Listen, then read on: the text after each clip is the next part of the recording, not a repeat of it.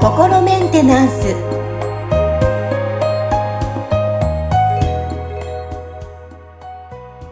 はい皆さんいかがお過ごしでしょうか？心メンテナンス。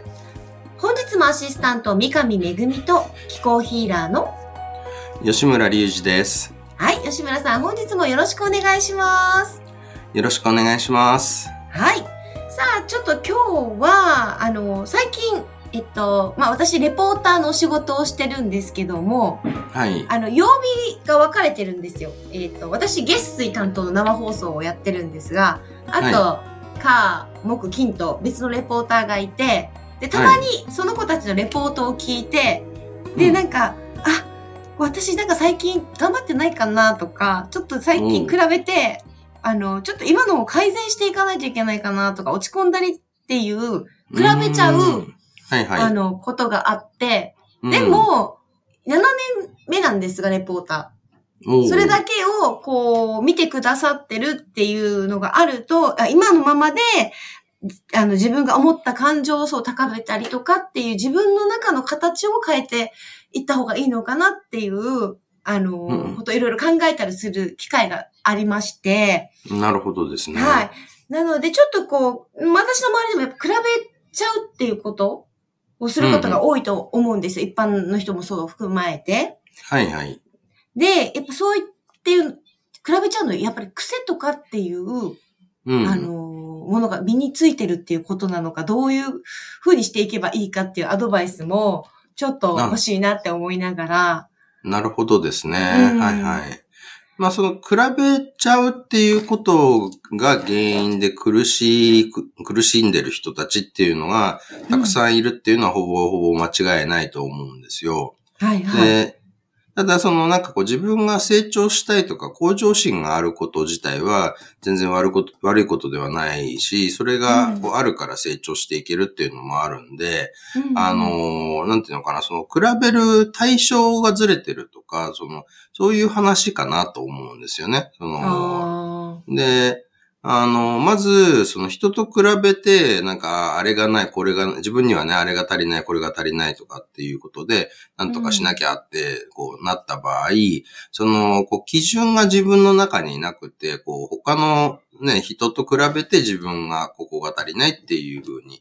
言ってるっていう話だと思うんですけど、ーうん。そ、のね、まずその人とその自分自身とで特性が違うし、そのそもそものそのね、最初から持ってるものが違うところで、そのやってるから、あの、まずはその、あの人がどうこうっていうことよりも、その自分がどういう特性の人なのかとか、自分がすでに持ってるあのものは何なのか、それはそのね、えっ、と、スキルだったりとか経験だったりっていう、その目に見える形とはちょっと違う、そのものも含めて、てかむしろそっちの方が大きいと思うんですけどね。うん。そこを見ると、なんていうのかな、言ってみたら、こう、他、自分が持ってる他の人にはない、その強みみたいなものっていうのも見つけられるわけですよ。うーん。で、あの、ね、世の中にはその、こう、企業塾みたいなのって結構あって、まあこれってあの。はいはい。で、起業したい人以外にはあんまり多分馴染みがないものだと思うんですけど、うんあの、起業を考えてる人たちに、その起業の仕方とか教えてくれてる人たちって、まあ結構いるんですよ。ただ、その、そのクオリティもかなりピンキリだったりとか、あとはその、まあ結構やっぱ大事なのは、その、なんかこう、そその優劣ってことよりも自分と相性が合うやり方を教えてくれてるかどうかっていうところも結構重要だと思うんですよね。で、まあその中でその、僕がお会いしたことがある、その企業塾されてる方が、その、なんか言われてたことで、あなんかすごくこれは最もだなって思ったのが、その、こう、起業を考える人たちって、その、こう、まず、あの、自分は、まあ、その起業したことないところからこう始めるから、何にも持ってないって思ってるんですよね。だからそ、こで何か新しいスキルを身につけなきゃとか、こう、どんどんこう、外から何か取り入れて自分に身につけていかないと、起業ができないっていうふうに、あの、思われてる方たちが、なんかすごく多いんですけど、うん実際その方のこう塾に入られたら、その最初にやることは、その、こう、その方の、その今までの人生を全部ちょっとこうね、あの、洗い出して、そう棚卸しみたいなことをして、どういうそのね、なんかこう、今まで何をやってきたかっていうのを全部こう見える化するんですよね。でそうすると、あの、何かしら必ずその他の、なんか世間一般の平均的な人たちが経験してない何かみたいなのがあるんですよ。例えば何か特定の趣味が、で、なんかすごくそれに時間を費やしてきたとか、あの子供の頃の習い事とか、あと何かそのね、こう、あの、得意なこと、好きなことみたいのをこう見ていくと、その何かしら、こう、他の人が持ってない何か、まあ、要するにその、ね、こう、すべてにおいて平均的な人って、まあ、いないと思うんですけど、仮にいるとしたら、その、そこからちょっと何か偏りがあるってことじゃないですか、その、他の人たちはみんな。うん。ね。だその偏りがあるっていうことは、そのちょっと足りないとこはあるかもしれないけど、その分、その他の人たちよりも多く持ってるものがあるっていうことなんですよね。はいはい。そういうのを見つけて、そこをこう尖らせていくっていうことをこうやっていくと、それがちゃんとその起業をするための、まあなんかなんでしょうね、なんかこう、まあその人にとっての起業のネタになっていくっていうことで、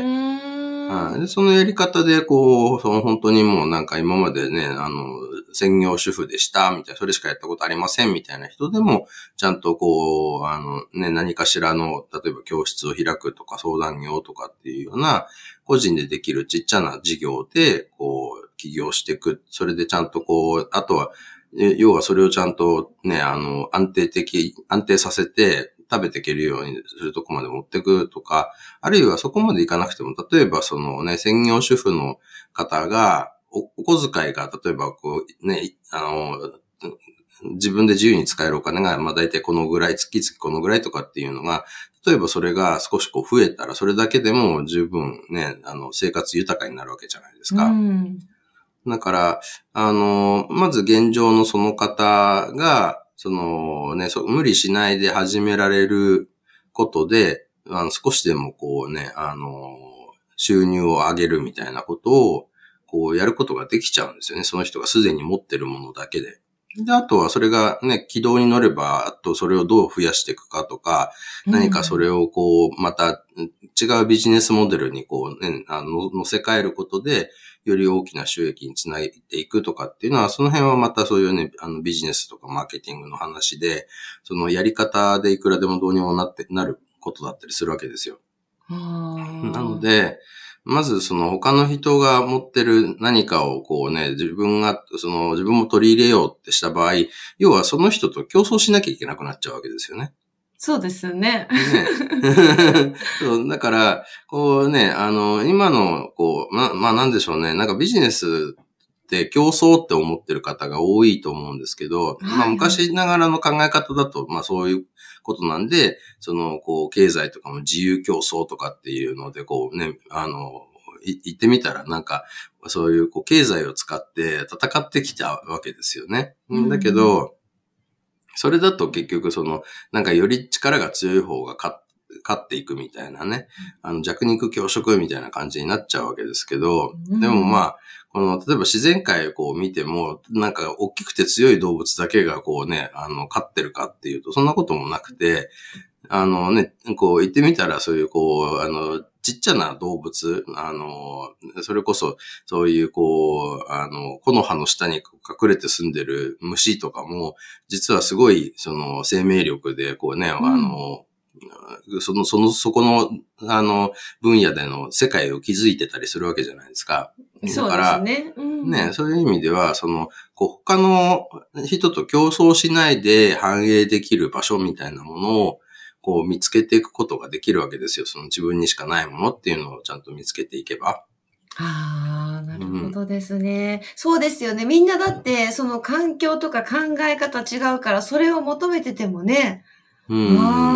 ああ、なるほどですね。そうですね。だからなんかあの、ビジネスの用語でもなんか、レッドオーシャン、ブルーオーシャンってなんか聞いたことありません？あの、うん。これあの、これね、ビジネスやってる人は結構よく知ってるんですけど、知らない人には馴染みがない、あの、概念かもしれないんですけど、はい。要はレッドオーシャンっていうのは、すごくその、こう、同じようなことをしてる人たちがいっぱいいて、その中で競争して、こう、勝ち上がらないと、まあ、そのビジネスが成功できないみたいな、その分野ですよね。この分野で戦うためには、ものすごいその競争相手がたくさんいます。その中で、ね、あの、戦っていかないといけませんっていうもの。うん。で、ブルーオーシャンっていうのは、なんかこう、みんながあんまりそこにこう着目してないから、競争相手がほとんどいないっていうような分野。で、そうすると、そこにこう、ね、サクッと入って、それで要は、それでも結局、あの、ね、ニーズがある、なんかその、こう、サービスや商品が必要ですとか、あるいはこれが好きだから欲しいですみたいな人たちっていうのが、こう、はい入ってくると、まあ、言ってみたら、その、ね、そこは、こう、需要に対して供給が少ないから、うん。だから、その、そこで、こう、供給したら、欲しいって人がわーっと集まってきて、すごい売れるわけですよ。うん。レッドオーシャンは逆に、その、需要に対して供給がすごく多いってことじゃないですか。多くの人が参入してて、で、すごい、こうね、競争が、こう、繰り広げられてるってね。だったら、もちろんそこは、そのね、こう言ってみたら目立つ分野だから、需要も多いんだけど、その分供給も多いから、そこですごい、こうね、あの、熾烈な、こう、競争が必要になってくる。ブルーオーシャンのところは、まあそんなにそのね、需要そんなに多くないけど、そもそも供給がほぼほぼありませんみたいなね。だから、この結構そのレッドオーシャンじゃなくてブルーオーシャン見つけてそこでビジネスをやった方がいいよっていう話は、そのこうビジネスの、そのなんていうのかな、学問だったりとか、あのあのね、こうそういうあの塾みたいなことをやってる人たちなんかも結構言ってることなんですよ。うーん。なので、まあそのね、なんかあの人のあれを自分もこう取り入れなきゃっていう発想だと、結局そのレッドオーシャンに飛び込んでいくことになっちゃうわけですよね。なので、こう自分にしかできない何かっていうのを見つけて、それをこう、あの、一生懸命伸ばしていけば、まあ言ってみたら、そのね、なんかこう、そこのブルーオーシャンを見つけるにはそっちの方が近道だったりするし、あと競争する相手っていうのは結局その自分の、あの、昨日の自分だけになるわけですよ。ね、比べる相手っていうのが、そのね、周りの大勢の人たちに比べて、ああれもない、これもないっていうよりは、うん。昨日の自分より今日の自分の方がちょっとでも成長していれば、ね、はいなんか、ねあの、お、自分成長してる、やったってなるわけですよね。うん。だからそこをコツコツこう伸ばしていくと、まあ、あのね、こう、振り返って、あの自分の来た道を振り返ってみたときに、なんか、あ、あ知らないうちにものすごい、こう、な長い道のりを進んできたなってなるわけですよ。なんか、こう、ね、以前いたとこよりもだいぶ高みに来てるなっていうのは、その時はなんかね、あの、周りと比べるとすごいなんか大したことないように見えるかもしれないけど、結局ね、なんかその1年前、2年前の自分と比べたら相当高みにこう来てるわけですよね。うんで、そこでまあ行ってみたら、その、こう、なんだろうな、大きな山ですごい大勢でこう頂上を目指して競争してるよりも、こう、ちっちゃな山でトップの人になれるわけですよね。うん。そうするとね、なんか実はなんか何々分野でナンバーワンとかっていうと、それだけでもブランディングになっちゃうわけですよ。はいはいはい。はいなるほどですね。そうですね。人と比べる前には自分を満たして、自分に目を向けて、何が得意なのか、そうですうね。ーん、追求していくっていうことで、どうしてもね、こう、比べちゃうっていうのは、ね、出てくることも多いと思うんです。まずは自分に私も向けて、改めて見直したりとか、どうだったって振り返る時間も大切ですね。そうですね。まあだからそういうふうにこの考え方一つでも多分いろいろと見えてくるもの変わってくると思うんで、それでこう、それでもどうしても気になっちゃうってなったら、おそらくはそのね、何かブロックが発動してて、その、そっちに引っ張られちゃってるわけですよね。そうすると、それって潜在意識の中で何かが起きてるってことなんで、それに関しては、そのね、こうエネルギーワークだったりとか心理学のを使った何かで、こう、自分を変えていくとか、克服していくっていうことは可能だと思うんですけど、うん。そもそもその考え方の方向性がこうね、あのずれてると、あの、その前段階の話になっちゃうと思うんで、うん。その、こうね、あの、人と比べて、その人がいるとこで、うん他の人が得意なことで勝負かけていこうってするよりも、そもそも、そのね、誰とも比べないで済む自分だけの何かっていうのを見つけていった方が、まずうまくいきやすいっていう、これはもう、ね、言ってみたら、あの、なんていうのかな、こう証明されてることなんですでに。うんなので、あの、そこ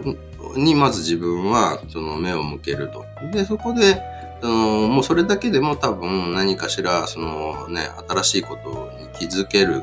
ことで状況変わってくる可能性は十分にあるんじゃないかなと思いますよね。はあ、ございます。ちょっと私がふと思った、えーことを今日ちょっと 吉村さんに、はい、比べちゃう癖があったりとかね、ちょっと今の現状とかで聞いてみたんですけども、皆さんもちょっとこの日々の中でのね、思い当たる点があったら、それを参考にちょっと考えるきっかけになっていただけたらなと思いました。はい、本日も吉村さんありがとうございました。ありがとうございました。